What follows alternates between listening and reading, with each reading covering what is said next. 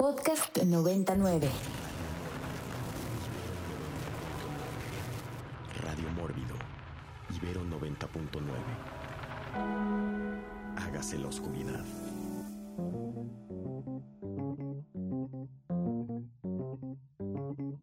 Y estamos de regreso en Radio Mórbido, después de, bueno, escuchar varios desastres naturales, tormenta, tornado y volcán apagado, que recordemos que los volcanes nunca realmente están apagados, nada más están inactivos, están dormidos, pero en cualquier, en cualquier momento pueden despertar. Ya lo decía Eric, ¿no? Este, en la primera mitad del programa, que hace, hace algunos años el Popocatépetl hizo, hizo erupción, pero hizo erupción de una manera que se veía desde el Valle de México.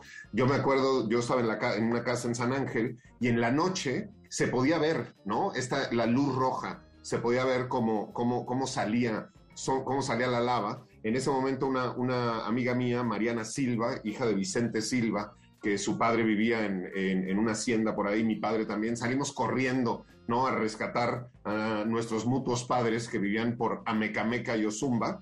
Y fue muy particular llegar, ¿no? Nosotros corriendo a salvarlos y estaban comiendo cereal, tomándose un tequila, viendo la tele y diciéndonos, no, hombre, don Goyo, don Goyo hace esto, hace esto todo, todo el tiempo. Y por otro lado, le mandamos un saludo a Puebla, a todos los habitantes de Puebla, que fue sede de Mórbido durante muchos años. Y para que estén claros y sepan que si el Popocatépetl hace erupción, los primeros en desaparecer son ustedes, porque el cráter está viendo hacia Puebla, no hacia la Ciudad de México. Gracias. Vamos con Volcanes y Enrico Wood. Sí, bueno, voy con un... Es un manga que tiene una adaptación también al cine, eh, me parece que es como del 2001-2002, que se llama Dragon Head, eh, sobre igual un volcán que sale así como de la nada en medio de Tokio, o varios volcanes, y que les ponen en la madre completamente, pero tiene como un algo medio sobrenatural, y no, o sea, el cómic tiene como una influencia ahí como medio de John G.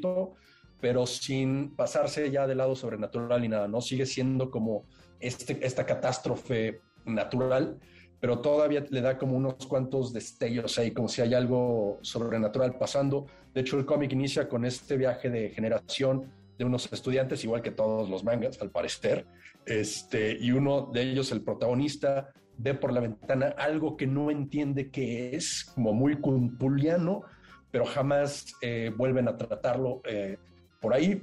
Eh, hay un terremoto, vale madre todo el, tren con toda la generación, todo el viaje de generación, mueren todos y de ahí en adelante es como toda este, esta sobrevivencia en Tokio y el volcán que sale ahí porque se le dio la gana en medio, en medio de Tokio, ni siquiera es el monte Fuji, este, despide como todos estos gases tóxicos y toda esta nube como de ceniza entonces, de repente, cuando están caminando en la ceniza no pueden ver ni madres. Hay cosas, no hay eh, que pasan, como tal vez hay criaturas, tal vez no, tal vez solo es gente. No lo sabes. Es un trip muy extraño y aparte es como un poco de bait and switch porque de repente no te ponen ahí como, uy, creo que sí hay monstruos y luego te lo quitan y dicen, no, no, no, no, sigue siendo solo un volcán. Muy bien, estamos hablando de volcanes en Radio Mórbido por Ibero 90.9, de desastres naturales en general, pero ahorita estamos haciendo nuestra ronda volcánica. Doctor Beltrán. Bueno, evidentemente, bueno, yo no sé si, creo que sí les había contado en algún otro show, las películas favoritas de mi mamá siempre son todas las películas que tienen que ver con desastres y con explosiones, ese tipo de cosas, son sus favoritas. Entonces, por ahí también esta película muy noventera, una película del 1997 que se llama El Pico de Dante, protagonizada por Chris Brosnan y por Linda Hamilton. Hombre, mi mamá amó de principio a fin esa película, pero ella lo único que no le gustó fue el final porque ella quería que todo acabara este, en destrucción y que se murieran todos y que la lava así arrasara con todos, ¿no? Entonces eso fue el único pero que le puso a la película. La película es bastante palomera, ya creo que ha pasado una factura bastante cara para esa película, pero en su momento fue de las pioneras y, Pablo mencionó esta, eh, eh, el Krakatoa al este de Java, eh, basado obviamente en un desastre, pues no recuerdo si fue de los 70 que fue real, y bueno, hay también una serie de documentales y que recientemente, también hace algunos años, tal vez unos 5 o 6 años, hizo una explosión el Krakatoa. Pero Dante's Peak y eh, de Krakatoa al este de Java son pues, películas viejas, muy clásicas, sobre los volcanes activos y la destrucción que estos provocan. Yeah, muy bien. Eh, Rafa Paz. Pues podemos agregar también un documental, el de Warner Herzog, que se llama Into the Inferno, que curiosamente creo que se estrenó y pasó como, o sea, se olvidó pronto, como suceden con muchas cosas en Netflix, y aunque no es de lo, pues de lo mejorcito de Herzog, creo que está interesante este viaje que hace alrededor del mundo para no solo ver los volcanes y muchos de ellos capturarlos activos y cómo están pues precisamente expulsando lava, sino la manera en que estas, estas figuras o estas montañas se convierten en pieza importante como de la cosmogonía de diferentes pueblos alrededor del mundo. Eh, porque pues, la gente tiende a creer ¿no? que dan señales y explotan, que hay augurios relacionados al tipo de humo que sale de los volcanes. Entonces, bueno, si tienen oportunidad de darle, echarle un ojo, está ahí en Netflix, se llama Into the Inferno. Yeah, muy, muy bien. Vamos eh, con Eric Ortiz. Pues mencionar lo que hicieron en, estas nuevas películas de Godzilla, ¿no? Eh, en particular en la, en la 2, en Godzilla, el rey de los monstruos, donde, bueno, desde que se anunció que se filmaba en México, ¿no? Decían que iba a ser este Kaiju Rodan, que es como un Kaiju ahí dinosaurio volador. Y eventualmente pues hicieron una geografía muy particular, ¿no? De nuestra ciudad donde, si mal no recuerdo, es como el Zócalo, eh, el centro de la ciudad, y se supone que debajo, eh, subterráneo, hay un volcán, ¿no? Y no solo esto, sino que del volcán surge este kaiju, ¿no? Este, con, con alas y volador. Digo, no es así la, de, estas nuevas no es la mejor, pero ese detalle está, es bastante curioso. Y complementando eso que, decía el doctor Beltrán de, de la película de Krakatoa, al este de Java, que uno siempre se burlan del título porque en realidad eh, en la vida real está al oeste de, de Java, de, la, de estas islas de Indonesia, pero los productores se les hacía más eh, adecuado a hacer referencia que estaban en el este, ¿no? Y que tuvo ahí una suerte de revival ahora con, con Once Upon a Time in Hollywood de Tarantino, porque pues sale ahí los, los pósters que adornan eh, el Cinerama Dome en la película son precisamente Krakatoa, porque se estrenó en el 69 y usaba toda esta cuestión del, del cinerama, ¿no? Estas películas así súper anchas, eh, filmadas en, y presentadas en 70 milímetros.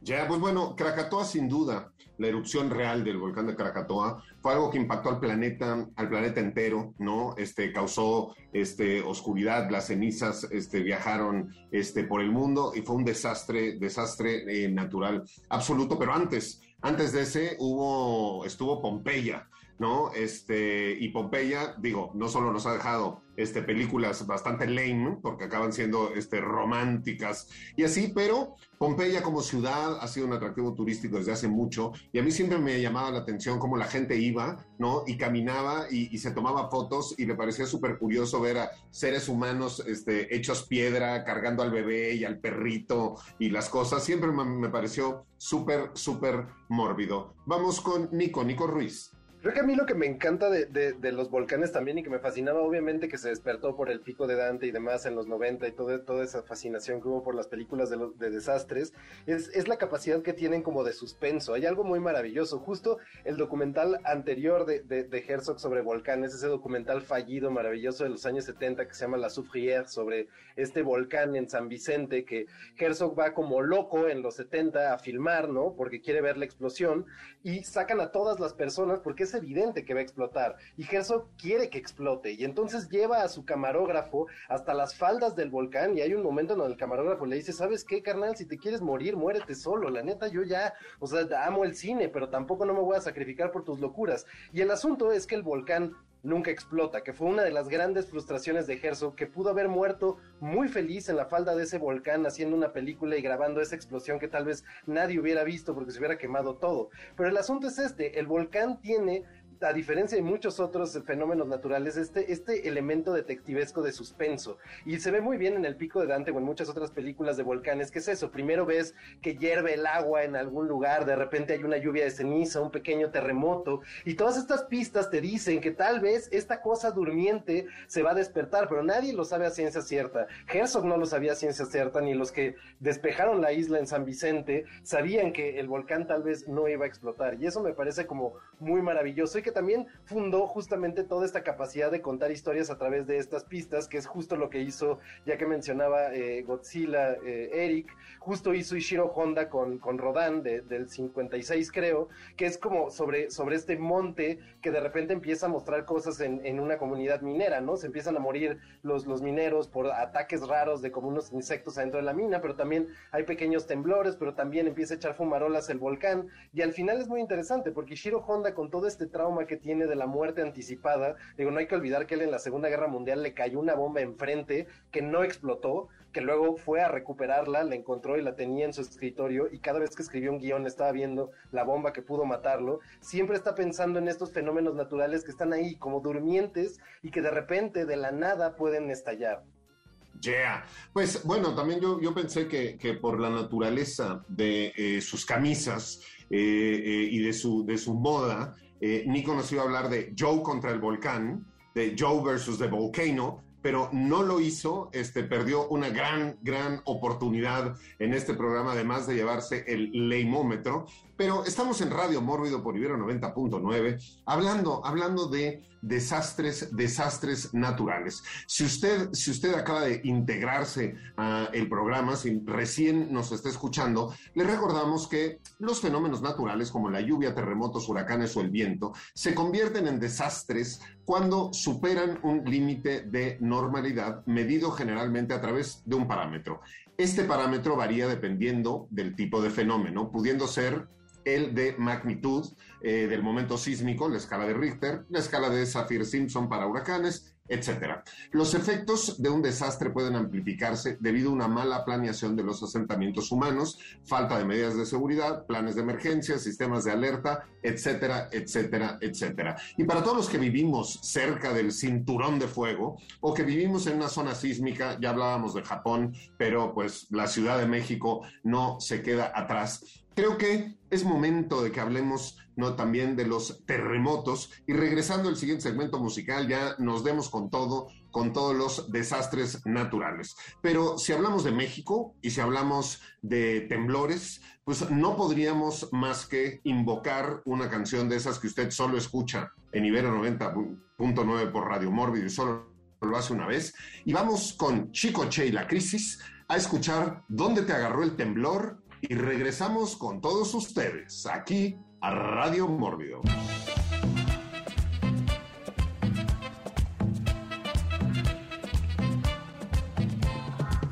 Y estamos de regreso en Radio Mórbido y pues ya que lo pregunta Chicoche, lo pregunto yo también.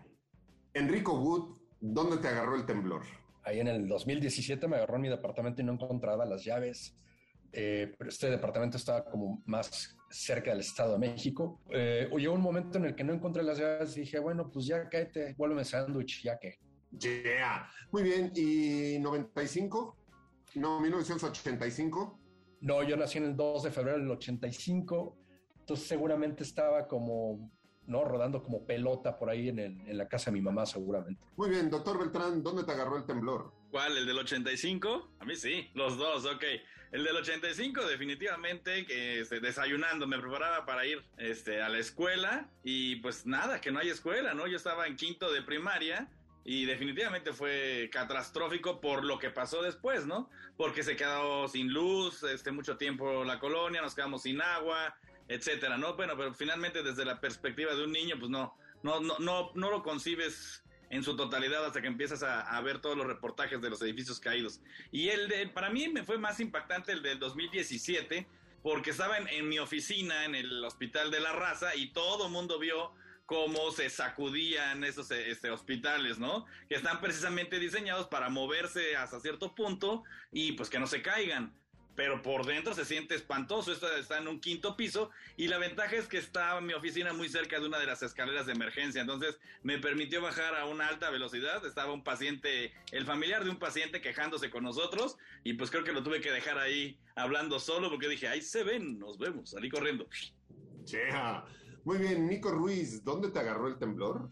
Pues los dos temblores de ese septiembre terrible y los dos fueron espantosos. El primero yo creo que fue, pero los dos me agarraron trabajando ahí en Televisa Chapultepec y, y, era algo horrible porque el edificio en donde yo trabajo es exactamente el edificio en donde antes estaba Televicentro, que fue exactamente el que se cayó en el 85. Y la primera vez, el del 7 de septiembre, si bien recuerdo, fue a las once y media de la noche, entonces no había nadie y fue totalmente horrible, nadie sabía qué hacer y me agarró suspendido en un puente junto a la antena de Televisa Chapultepec se movía todo y fue espantoso. Y el segundo fue el día del, del simulacro, que yo no me lo tomé nada en serio y fui a comprar café mientras hacían el simulacro. Y de nuevo, cuando ocurrió el temblor no tenía idea de hacia dónde ir, seguía la marea de gente, cosa muy poco recomendable. Y nada más me acuerdo que ya de- inmediatamente sentí la cuestión generacional, porque nadie de los de mi generación tenía ni idea de qué hacer. Los de las generaciones más grandes que les tocó el 85 estaban absolutamente petrificados de miedo. Y luego nada más un detalle, salí como nervioso y salí ahí a Avenida Chapultepec y lo primero que hice fue prenderme un cigarro. Llegó corriendo un señor y me metió una cachetada, me tumbó el cigarro de la boca. Me dijo, ¿qué te pasa, idiota? Vamos a explotar, puede haber fugas de gas. Y ahí dije, órale, hay otra vivencia de esta ciudad que justamente no nos tocó a unas generaciones y que por primera vez estábamos viviendo. Bueno, sí, sin duda. Este, hay que tener cuidado con las fugas de gas, pero pues, si acaba de suceder el temblor, digo, no pasa absolutamente este, nada. Y si ya salvaste el temblor, este, ¿qué, qué, qué pasa? Digo, hay algo que mm, los que vivimos el terremoto del 85, este, y que se nos quedaron grabadas todas esas imágenes, etcétera, etcétera. Pero hay algo que no había en el 85 y que hoy ya existe este, en la Ciudad de México y en otras ciudades del país, que es la alerta sísmica. Y la alerta sísmica de pronto, este, digo, qué bueno que nos anuncia con tiempo, pero pues te- te- antes era una sorpresa el asunto del temblor, ahora ya te empieza a dar, ¿no? Como el nervio y la taquicardia y la gente empieza a correr como pollo sin cabeza desde antes de que empiece, empiece el temblor. Rafa Paz, ¿y dónde te agarró el temblor? Eh, En, en ese entonces trabajaba en una agencia de publicidad y recuerdo que curiosamente la empresa decidió ese día, mandó un correo como a las 8 de la mañana que decía que como no veía necesario y era una cosa totalmente inútil, ese día se suspendía el simulacro, porque ya a estas alturas del partido era tonto perder tiempo en entrenar a la gente cómo entrar y salir del edificio. Y eh, pues ese día tembló, lo cual ha sido como una de esas ironías crueles de la vida. Eh, no alcancé a salir yo del edificio, ni siquiera alcancé a llegar a la escalera, porque hay que decir también que, si bien como dice Pablo, ahora hay, este, alerta sísmica, ese día como el movimiento no fue precisamente un temblor normal, digamos, eh, no se escuchó la alerta sísmica cuando comenzó el terremoto y pues mucha gente se quedó atrapada en los edificios y eso fue una experiencia bastante fuerte y bueno, debo decir que no fui el único que le mentó la madre a la empresa ese día por decidir cancelar el simulacro. No, a ver, una de las cosas que sucedió demasiado, o sea, de- de- demasiado particular en, en- el, en el temblor del 19 de septiembre, después del simulacro, es que para el simulacro se prendió la alerta sísmica, para que todo mundo pudiera hacer el simulacro. Y como estamos acostumbrados a las fallas, ¿no? O estamos acostumbrados a que de pronto el empleado que maneja la alerta sísmica, pues prenda la alerta sísmica de Santa Fe para buscar una viejita ciega, O que de pronto den anuncios que no se entienden y la alerta sísmica dice no sé qué cosas. Mucha gente pensó que era una falla o que era un segundo simulacro o que no era de verdad hasta que empezó a sacudirse, a sacudirse la tierra. Eric, Eric Ortiz, ¿y dónde te agarró el temblor? A mí los dos, esos dos de ese septiembre del 17, ambos me agarraron dormido en mi casa.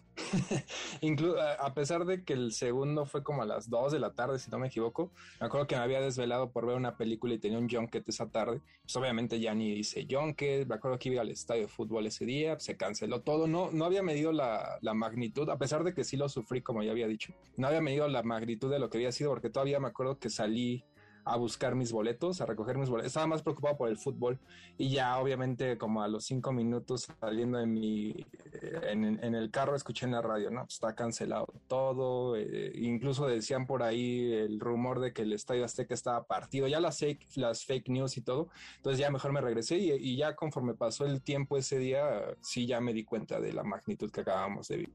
Muy bien, a mí, a mí el terremoto de 1985 me tocó en el camión de la escuela. Yo iba camino este, a la escuela, iba en quinto de primaria y iba haciendo mi tarea de grammar porque no la había hecho y sobre mi portafolio Samsonite con mi pluma Bic en mi cuaderno escribe, iba haciendo como toda mi tare- tarea y ni siquiera me di cuenta del temblor porque los nervios de terminar la tarea antes de llegar a la escuela, el del día siguiente en la noche sí lo sentí y el que fue hace, hace unos pocos años, yo estaba en mi oficina, mi oficina está en la colonia Roma, este es un tercer piso y me acuerdo que yo estaba y empezó a temblar eh, y yo me quedé dentro de mi oficina justo deteniendo el librero que está atrás de mí porque pues, se balanceaba de un lado al otro y todas las cosas iban a caer, entonces yo me puse a detenerlo, mientras todo el mundo en mi oficina salía corriendo a la calle. Tengo que decirles que evidentemente ya el librero que está atrás de mí está fijado a la pared con unas L's de metal y con tornillos para evitar que eso suceda y yo siempre me quedo adentro de mi casa porque pues, es una casa que se construyó, es un ¿no? edificio que se construyó antisísmico. Entonces, pues ya, si se llega a caer el edificio en el que yo vivo es porque ya se cayó el resto de la Ciudad de México y ya para qué quiero yo vivir solito entre, entre los escombros. Muy bien, estamos en Radio Mórbido por Ibero 90.9 y le agradecemos a usted que nos está escuchando. Y le recordamos que con el hashtag Radio Mórbido en la cuenta de Twitter de Mundo Mórbido nos puede poner sus comentarios, sus anécdotas. Y si quiere decirnos dónde le agarró el temblor, también díganoslo con muchísimo, con muchísimo gusto. Empecemos ya otra ronda de libre pastoreo, hablando de desastres naturales, este, y cine, y series, y televisión, este, y todo lo que queramos este, hablar. Y empecemos, empecemos con Enrico, Enrico Wood. Bueno, sí, ahí mencionar los huracanes, que no, al principio había mencionado que esas sí son como de experiencias que me tocaron por ahí. Y este, hay, hay varias películas eh, que salieron en los 2000 con esto de Katrina, eh, que trataron un poco no más cercano al, evento, eh, como para echarle la mano a la ciudad de New Orleans, porque Nueva Orleans eh, implementó algo así como un programa como de incentivos fiscales para la filmación, y muchas películas empezaron a filmar en Nueva Orleans, que digo, no es como la ciudad como para uno, ¿no? ir a filmar como uno se imaginaría en Nueva York o Los Ángeles, pero no tuviste películas como eh, eh, Old Boy de Spike Lee, su remake, este chafón que hizo, ¿no? Es en Nueva Orleans, porque tomaron los incentivos fiscales ahí. Y también está esta otra película de Werner Herzog, que es como una secuela o algo así de la película de. de, ay, se murió su nombre, de Driller Killer, King of New York, Abel Ferrara, ¿no? De, eh, de Bad Lieutenant, que es Bad Lieutenant Port of Call, New Orleans, con Nicolas Cage este, una de sus actuaciones más grandiosas con este policía que se lastima la espalda, eh, rescatando un poco medio a la mala, sí, sí, este, hay unos criminales que están ahí encerrados, este, no, que se iban a ahogar, se lastima la espalda y queda adicto a los painkillers y se va volviendo cada vez más loco. Y hay una escena que me encanta en donde eh, alucina unas, unas iguanas y dice, oye, ¿qué onda con las iguanas? ¿Cuáles iguanas? y también este, le disparan a un tipo y sigue bailando breakdance y su alma sigue bailando. Entonces, como es, genial. Y, también está esta otra escena, ya para darle la batuta a alguien más, en donde este, eh, aterroriza unas ancianas. Es como, ahí creo que es de esas películas en donde, se empezó a alimentar todavía más el mito de Nicolas Cage. Pero todo esto viene precisamente por lo del huracán Katrina. Habían, hay varias películas que, tomaron como a la, la ciudad de Nueva Orleans a partir de esos incentivos fiscales como sucede. Ya, bueno, trágico, trágico lo que sucedió en, Nueva Orleans. Este, con ese, eh, con ese, ese desastre natural. Pero ahorita Alfredo Lira este, nos recuerda eh, que justo en las vísperas de un mórbido, de un festival mórbido que celebramos en, en Pátzcuaro, hubo, hubo un temblor, hubo un temblor también, y es muy particular la anécdota, y nunca se los perdonaré este, a todo mi equipo, y algún día sufrirán este, las consecuencias de lo que sucedió, porque fue la noche anterior a la inauguración de Mórbido, y ese, ese año el tema era, era los vampiros.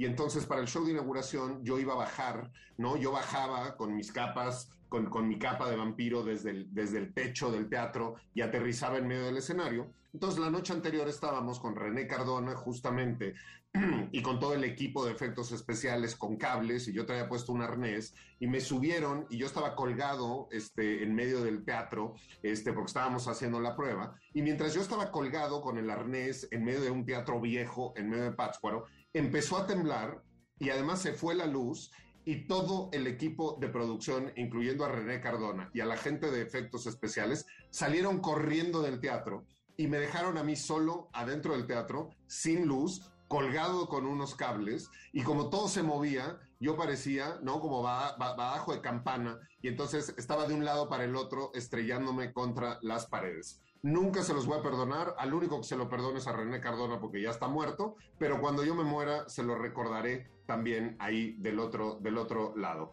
Vamos este, con desastres naturales, doctor Beltrán. Bueno, yo voy a aprovechar para de una vez soltar la que para mí es mi película favorita sobre desastres, que es esta película de 2012.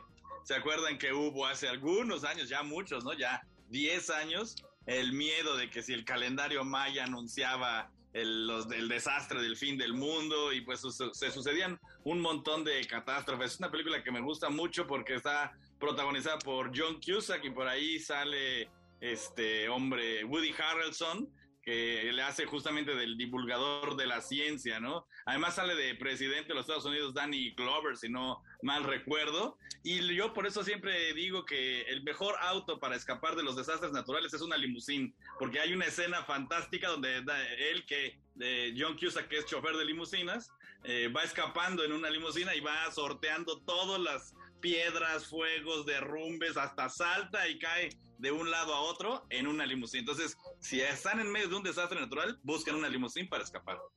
Yeah. Muy bien, porque si uno va a escapar y si uno va a morir, mejor, mejor hacerlo con estilo. Nico, Nico Ruiz.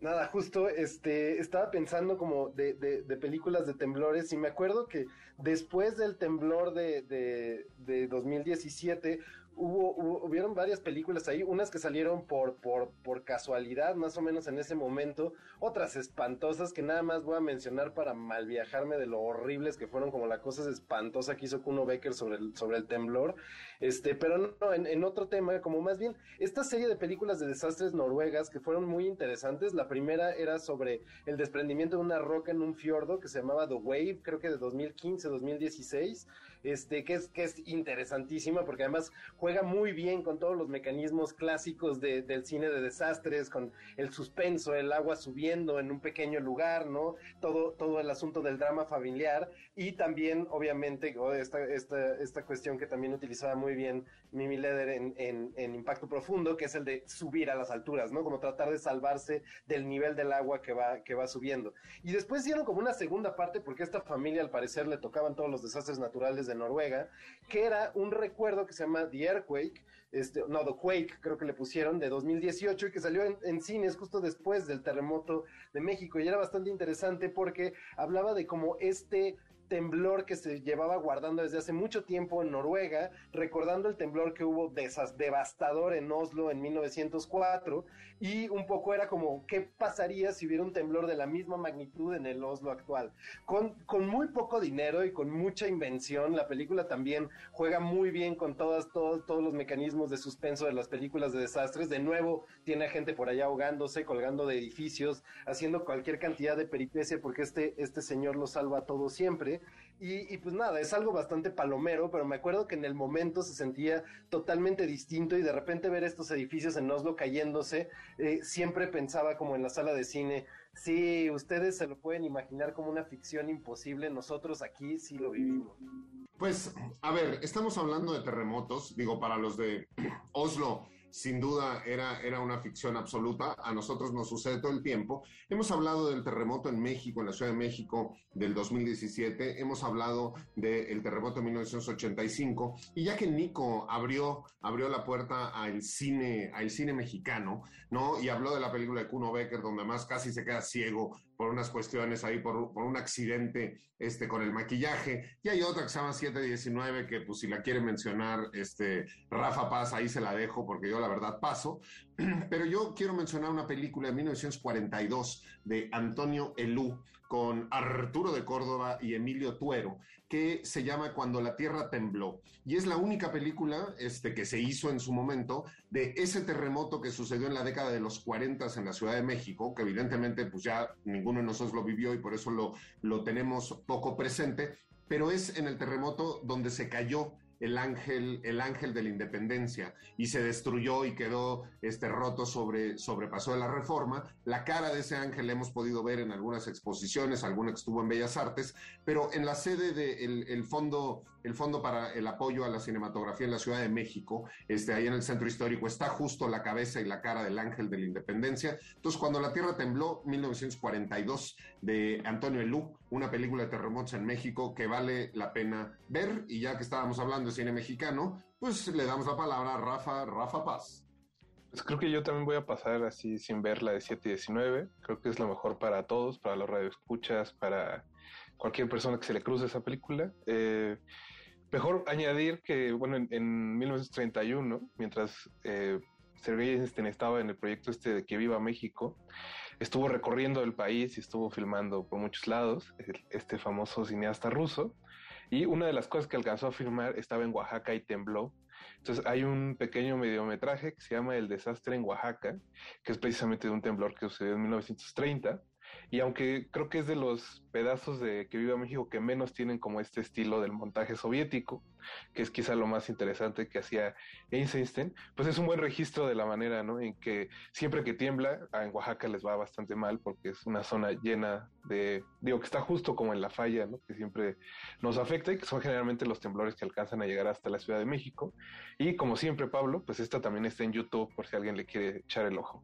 Yeah. Pues muy bien, Oaxaca y también las costas de Guerrero, ¿no? La placa de cocos en la costa de Guerrero es la que siempre, siempre nos, ha dando, nos está dando lata acá hasta la Ciudad de México. Estamos en Radio Mórbido hablando de desastres naturales y de cambio climático y algo que no hemos entrado eh, y no hemos, no, no hemos todavía hablado tiene que ver con el asunto de las tormentas y las tormentas eléctricas y los relámpagos ¿no? Y todas estas cuestiones que pasan y que impactan a este, pues las antenas, los coches, las personas abajo de los árboles, las que abren este, un paraguas, las que se meten a las albercas, este, etcétera, etcétera, etcétera. Pero para hablar también de todo lo que genera y causa la electricidad, tendremos este espacio regresando del siguiente corte musical y ya que queremos entrar en la onda eléctrica eh, y los relámpagos, vamos a escuchar a ACDC con Thunderstruck y regresamos con todos ustedes aquí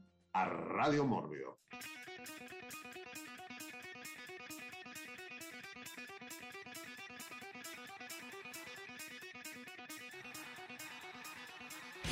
Y esto fue ACDC con Thunderstruck aquí por Radio Radio Mórbido, que estamos hablando en esta ocasión de desastres, desastres naturales y cambio y cambio climático. Y vamos, hagamos una siguiente ronda, igual de libre, libre pastoreo. Eh, y yo empezaría hablando de una película que tiene que ver con cambio climático, tiene que ver con los seres humanos tratando de controlar este, el clima y que se llama Geo, Geostorm, ¿no? Una película donde de pronto se desata absolutamente todos los desastres naturales al mismo tiempo, ¿no? Y con una computadora y con unos satélites se puede hacer. No es la primera película que plantea el control del clima este, por los seres humanos. Hay otra donde este, nuestro querido ex James Bond, eh, Sean Connery, con falda y calcetotas, este, ahí anda tratando de, controlar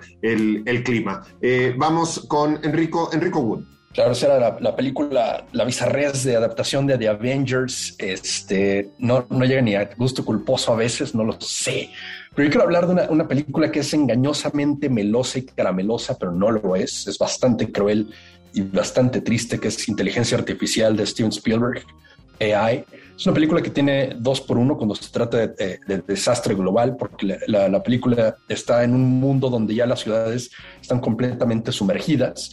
Este, y por eso los robots ahora son tan, tan útiles, no, no consumen recursos. Y hay una secuencia hermosa en donde están en este helicóptero anfibio eh, en la ciudad de Manhattan, donde toda la ciudad está sumergida. Es, es, realmente hermosa. Y luego está la parte en donde todo el mundo dice, no, yo hubiera terminado la película con el David ahí atorado en el agua, ¿no? Pidiéndole al hada azul su deseo, pero no, porque la película, como les digo, es bastante cruel, termina como con la completa extinción de la raza humana por otro cambio climático que es una era glacial y en donde solo sobreviven las máquinas Y para todos los que todavía están en la necia de que son extraterrestres, no lo son, Spielberg ya lo había dicho, que son las máquinas, son las máquinas que evolucionaron de las máquinas que vimos al principio de la película, que son tan avanzadas que ya ni siquiera parecen eh, no los robots que vimos humanoides. Y este, ya de la raza humana no queda nada. Y de hecho hay una inversión ahí de papeles de David que era eh, el, hijo postizo de, Mónica, la humana que lo, compra. Aquí ahora David le pide a las máquinas que le clonen a una Mónica sin memorias, una, Mónica artificial, para que él pueda tener este, ese amor artificial que también tuvo Mónica en algún momento. Y ya el último humano sobre la Tierra fue un capricho de un robot.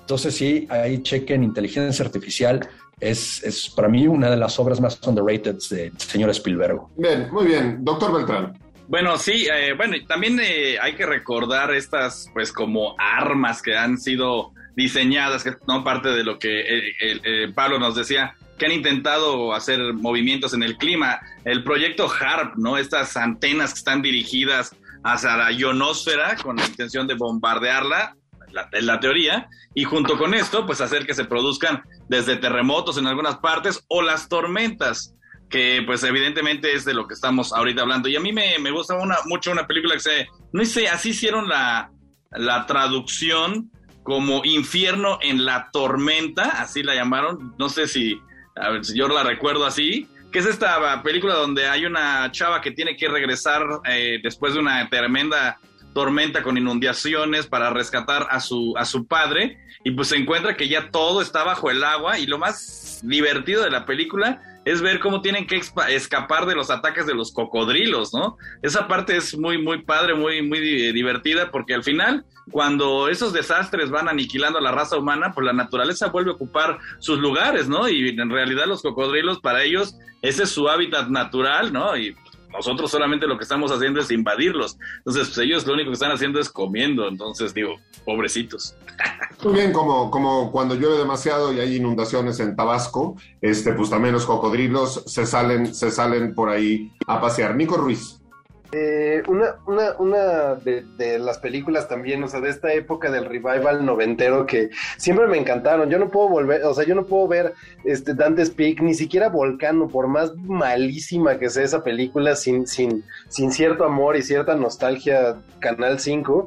Pero una de esas que, que siempre me marcó también era, era Twister, por supuesto, ¿no? Esta película de Jan de Bond que hizo después de Speed, eh, el famoso director de fotografía que trabajó tanto con, con Paul Verhoeven y eso, este, con Bill Paxton y Helen Hunt, eh, que, que tenía toda esta cosa medio, medio romántica, medio interesante de los que se sacrifican por tratar de predecir un fenómeno natural completamente impredecible. A mí siempre me pareció algo absolutamente ridículo, a diferencia de, todas las películas de volcanes que de repente identificaba, a pesar de que se explota Don Goyo, se va a cargar primero a Puebla, este, identificaba como algo más cercano, los terremotos o lo que sea, pero los tornados siempre me parecieron una cosa súper extraña, porque en realidad, digo, un temblor no te va a hacer nada si estás parado en un campo de margaritas, ¿no? Entonces también depende de las construcciones humanas en donde estamos, eh, lo, que, lo que va a implicar el desastre natural. Aquí la cosa que me parecía interesante era pensar como, ¿por qué los gringos en las planicies de Kansas, si saben que hay tornados de esa magnitud, siguen haciendo sus casas de esa manera?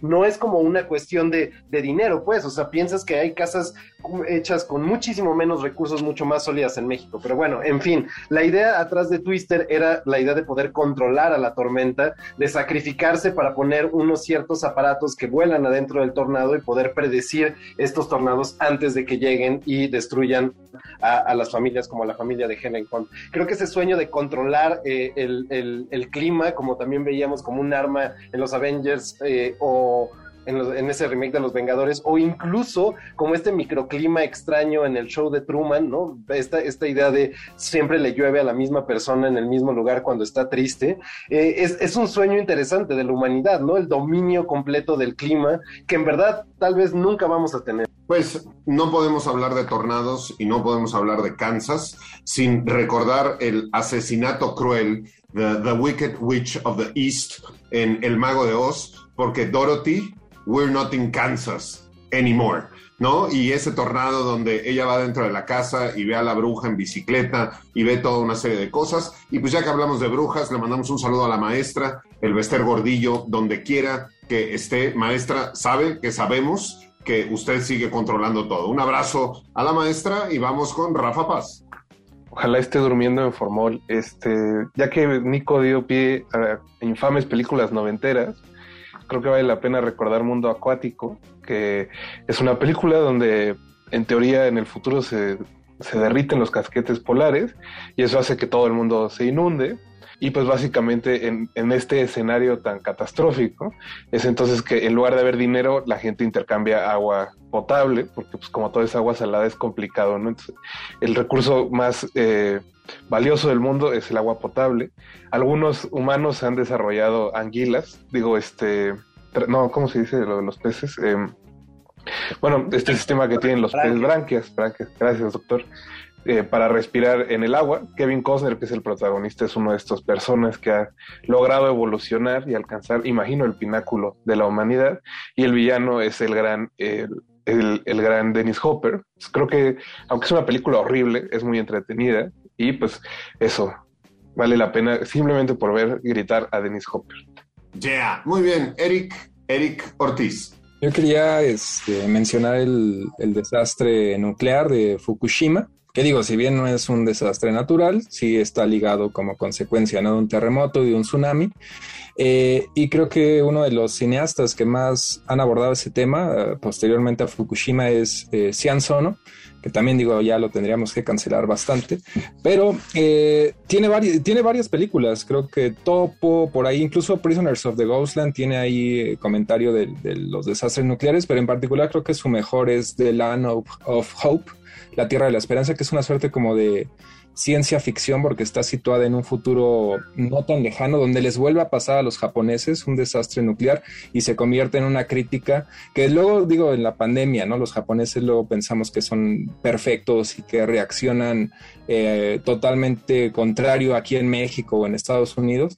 Y Sono te pone otra realidad donde el gobierno también se tarda en reaccionar, la misma población, la, protagonista eh, en esta de Land Hope está embarazada, entonces eh, se cuida demasiado, trae así literal un traje antirradiación y el pueblito donde se va a vivir, todos se burlan de ella, ¿no? Le dicen, ah, eres una exagerada, entonces repito, no por nada creo que no lo quieren tanto a más allá de que de sus controversias y todo, no lo quieren mucho a, a en Japón porque luego sí les pone ahí como el dedo en la llaga.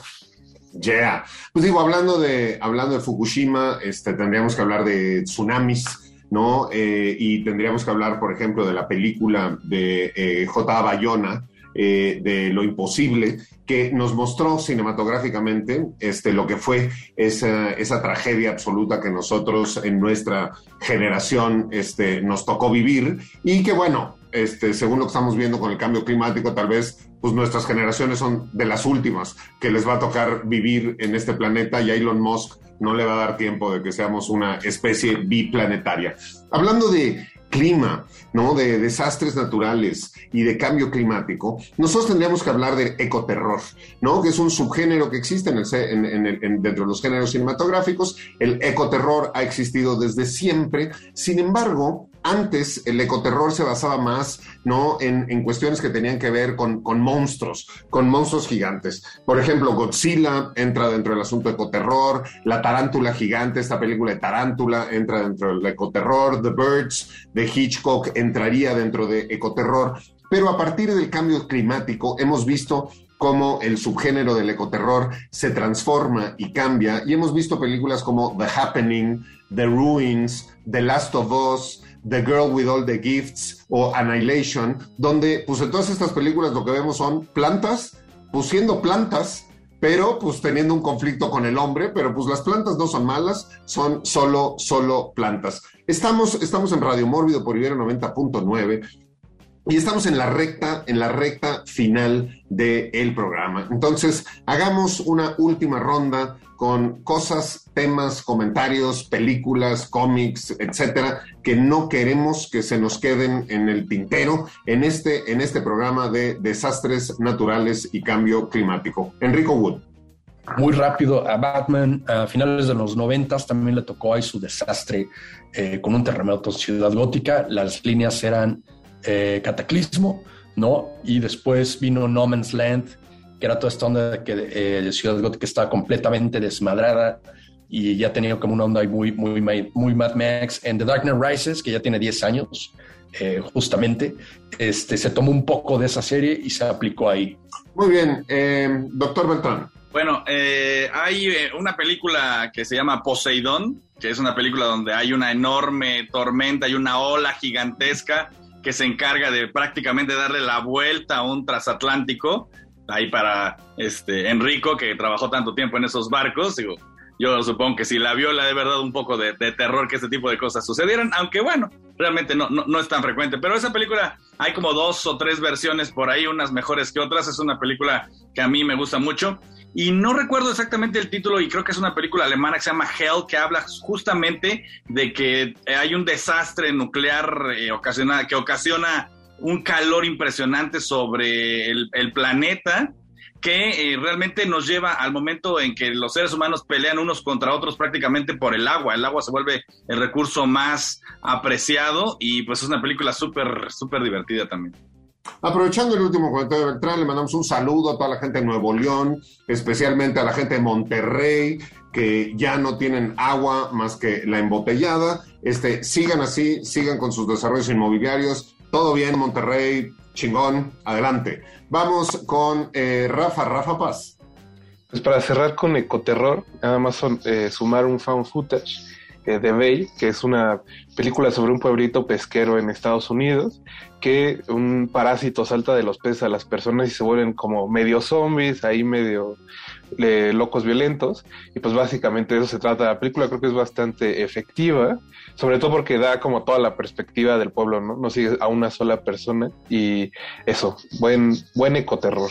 Yeah. Sí, digo, el ecoterror es un género que siempre hemos, siempre hemos disfrutado desde, yo me acuerdo de niño la película de Alligator, ¿no? Este cocodrilo que crecía en el drenaje, en el drenaje de una ciudad que era maravilloso. Y pues hablando de eso, pues te, pues, mandamos un saludo, ¿no? Al buzo, al buzo mexicano único en el mundo, Julio César Q. Cámara, que es este buzo que se mete en el drenaje profundo a destapar las tuberías de la Ciudad de México y que es el único y en cuanto se muera, este, nos vamos, nos vamos a inundar. Vamos con Eric, Eric Ortiz. Pues hace rato quería mencionar cuando dijo todo lo de Nueva Orleans, este, Enrico, eh, que siempre mencionabas The Wire, pero la otra, de las otras grandes series de David Simon es esta de Tremé, que se desarrolla justo después del huracán Katrina y te muestra como un collage de personajes. Eh, no, no necesariamente tienen que ver con así la tragedia ni nada, pero sí es como personajes en un momento complicado de la ciudad y al mismo tiempo complicado personalmente, ¿no? Y hablan obviamente de músicos, de jazzistas, por ahí también de chef. Este Anthony Bourdain fue en su momento también asesor de la serie y escribió unas cosas. Entonces también es medio extraña, no es tanto así como The Wire, pero vale mucho la pena. Yeah. Muy bien, Nico, Nico Ruiz. Bueno, se, nos van a quedar como muchas cosas ahí posapocalípticas. Yo nada más quería recomendar eh, antes, antes de irnos. Eh, a muchos no les gusta cómo escribe Cormac McCarthy, pero la verdad es su, novela ganadora del Pulitzer, The Road, es una cosa bastante espectacular. Eh, es, es, un, es una forma de escribir en inglés sin puntuación muy, muy tremenda y una descripción ambiental de cómo se va acabando el mundo, apagándose poquito a poco y los que quedamos aferrándonos a estructuras familiares que siempre fueron como una, una una quimera pero también una película de ecoterrorismo que justo cuando... Eh, ecoterrorismo. Ecoterror, que justamente ecoterrorismo sería más bien como First Reform y eso, ¿no? Pero no, ecoterror, este, que me gusta muchísimo y que como que quedó olvidada ahí. Creo que fue la única película que hizo Sol Bass, este gran, gran, gran diseñador que hace unos pósters maravillosos y que se llama Fase 4 de 1974. Y es una película genial, muy, muy poco apreciada, en donde realmente son dos científicos que están investigando eh, la forma en que se organizan las ciertas, este, eh, perdón, hormigas en, en, el desierto de Arizona y de repente se empiezan a dar cuenta que estas hormigas ya desataron una guerra contra ellos y esta provocación que tienen con las hormigas los va a llevar a darse cuenta que poco a poco, sin fijarse en los pequeños cambios que están pasando abajo de nuestros pies, la tierra está cambiando y el orden natural de las cosas está completamente trastornado. Las hormigas van a heredar la tierra y mientras no nos demos cuenta que tal vez todos los organismos alrededor de nosotros tienen mucha más incidencia en nuestra vida, vamos a ir perdiendo el control de esta Yeah. Pues muy bien, eh, llegamos al final de un programa más de Radio Mórbido. Le agradecemos a usted que nos estuvo escuchando a través de la frecuencia de Ibero 90.9 a lo largo de estas dos horas, no de pesimismo ni de optimismo, solo de realidad en cuanto a el cambio, el cambio climático y los desastres naturales. Y como bien nos decía Camila al principio del programa, el cambio climático ya sucedió, ya está aquí, ya llegó. Entonces hay que adaptarnos o morir y intentar que, pues, avance de una manera un poco más lenta. Y como ya lo diría Tlaloc, si estuviera este, vivo hoy y todos sus seguidores, Make Mexico City a Lake Again. Eh, y les recordamos que el cambio climático también va a ser que el agua, el agua regrese, regrese a este valle, al valle de Aztlán, ahí donde antes había un islote, donde creció un nopal, se paró un águila, vio una serpiente y se la devoró, y ahí donde se fundó la Gran Tenochtitlán, capital del imperio, desde donde semana a semana transmitimos este programa. Gracias, gracias a todos, sálvese quien pueda y desde la Gran Tenochtitlán, como siempre, les decimos hasta la próxima y viva México.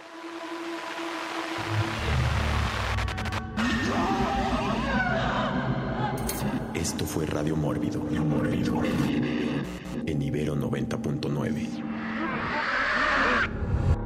Para más contenidos como este, descarga nuestra aplicación disponible para Android y iOS o visita ibero909.fm.